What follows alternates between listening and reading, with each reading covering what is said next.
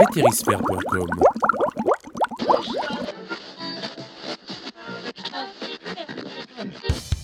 Vous écoutez le podcast de Vétérisphère, première web radio francophone réservée aux vétérinaires.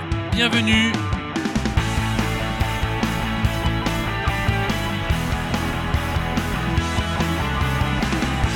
Nous sommes en janvier 2014. C'est l'épisode numéro 17.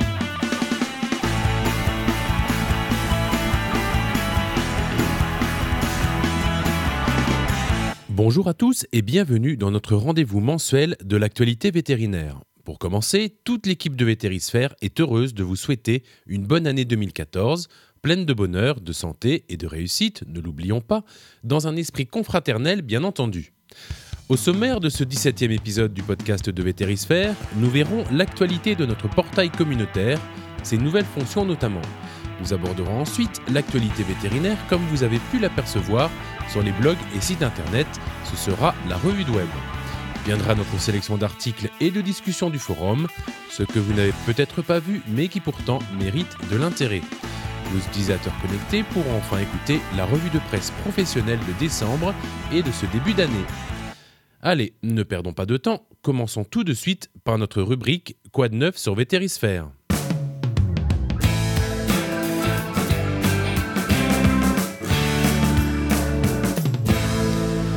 Une nouvelle fonctionnalité vient de faire son entrée sur la page d'accueil de Vétérisphère. Elle se situe dans le menu de droite et s'intitule L'actualité vétérinaire.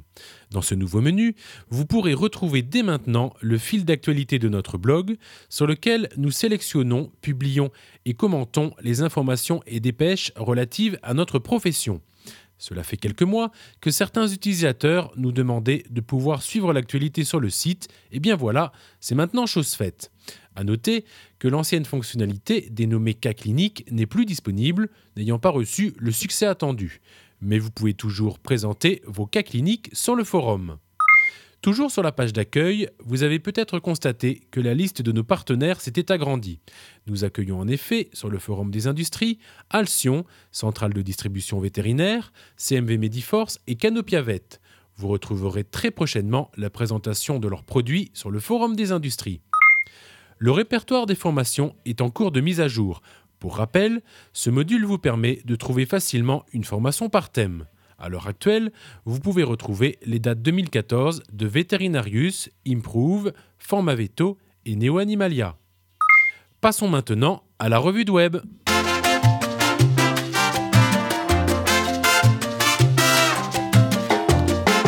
Toutes les actualités que nous relayons dans cette rubrique peuvent être retrouvées sur le blog de Vétérisphère à l'adresse blog.vétérisphère.com ou dans le module Actualité.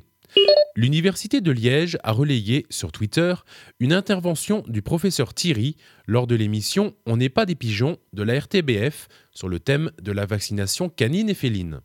D'après lui, nous vaccinons trop les animaux domestiques la durée d'immunité provoquée par les vaccins serait plus grande que ce que recommandent les firmes pharmaceutiques. Nous avons contacté le professeur Thierry à ce sujet et nous préparons une interview très prochainement qui sera diffusée sur Vétérisphère. Loi d'avenir agricole, l'article 20 verrouillé, selon la dépêche vétérinaire, WCAVET et le quotidien du médecin.fr. Ce fameux article 20, qui prévoyait le découplage de certains médicaments vétérinaires, provoquant la rogne de la profession en novembre dernier, a enfin été voté par les députés français. Comme le précise la dépêche vétérinaire, le rapporteur de la loi et le ministre de l'Agriculture ont, dans l'ensemble, été favorables à la profession vétérinaire. C'est donc une victoire pour notre profession, même s'il faut préciser que certaines déconvenues sont à signaler, dont le maintien de la limitation des marges avant sur les antibiotiques d'importance critique. Premier cas humain de grippe lié au virus A H10N8, information relayée par le point vétérinaire.fr. Il a été aperçu en Chine chez une femme de 73 ans hospitalisée pour pneumonie et qui a décédé 7 jours après. Malgré les inquiétudes, la veille sanitaire continue. Et si le chat avait été domestiqué en Chine il y a plus de 5000 ans? Une étude archéologique sino-américaine menée sur un site néolithique de Chine suggère que des chats, attirés par les rongeurs, s'attaquant aux réserves de grains, côtoyaient déjà l'homme à cet endroit il y a 5300 ans. Une information maxiscience.com. Création du CES du médicament vétérinaire, une information provenant de l'ANSES. Pour faire suite aux recommandations des missions d'inspection générale et d'audit de l'ANSES, les conditions d'exercice de l'expertise externe dans le domaine du médicament vétérinaire ont été alignées sur celles en vigueur dans les autres domaines relevant des attributions de l'agence. À cet effet, la Commission nationale du médicament vétérinaire, CNMV, a été supprimée par décret à la date du 1er octobre 2013 et le conseil d'administration de l'ANSES a décidé la création d'un comité d'experts spécialisés, c'est-à-dire CES, du médicament vétérinaire. Passons maintenant aux nouveaux articles sur Vétérisphère.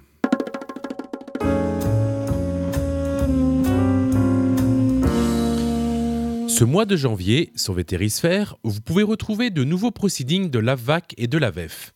Parmi les dernières publications sur le site, nous vous conseillons de consulter l'importance de la prévention des thromboses à VAC 2008. Jetage, quel examen complémentaire choisir à VAC 2012 Le consensus du GEMI en hématologie, c'est-à-dire les recommandations officielles sur le sujet issues de la VAC 2012. En équine, l'ataxie, Quid en visite d'achat à VEV 2012. Pratique de la dentisterie équine en Amérique du Nord, USA, Canada et Québec, issue de la VEV 2010. Un nouveau cycle de webconférences a été publié courant janvier sur les urgences obstétricales. Vous pouvez suivre, quand vous le souhaitez, les trois conférences suivantes. L'anesthésie de la césarienne, une étape cruciale. La réanimation des nouveau-nés, restée méthodique même dans l'urgence et mise bas difficile, traitement médical ou chirurgical. Sur le forum, enfin, le débat de la semaine traite du lieu d'injection des vaccins chez les chats. En effet, une réaction locale peut arriver au point d'injection et nous lançons le débat pour savoir vos habitudes de travail à ce sujet et surtout vos conseils pour limiter ce risque. Un cas d'intissusception intestinale par l'un de nos confrères cherche l'étiologie d'une telle pathologie. Les rapprochements interécoles, l'avez-vous vécu? Ce débat, datant de fin décembre, n'a pas reçu de réponse. Et pourtant, je suis certain que de nombreux confrères connectés ont suivi un programme Erasmus pour des échanges entre écoles et facultés. Votre expérience est donc la bienvenue, ce qui pourra profiter aux nombreux étudiants qui suivent les discussions du forum. Dernier sujet dont je dois vous parler, qui avait été proposé il y a quelques mois, mais qui reprend depuis quelques jours sur le thème de la vaccination CHP chez les chiens.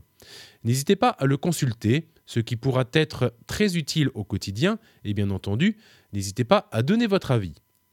Un nouveau quiz a été mis en ligne sur les maladies virales chez le chien.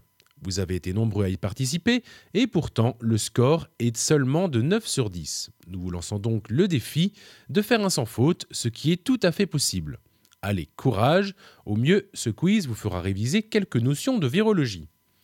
Sachez enfin qu'il vous est possible de commenter tous les articles de Vétérisphère, hormis les proceedings.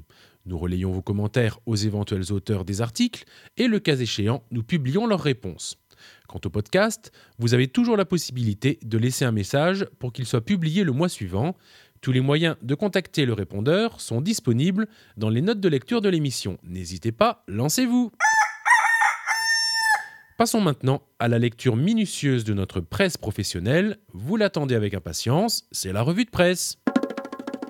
La revue de presse, toute l'actualité vétérinaire.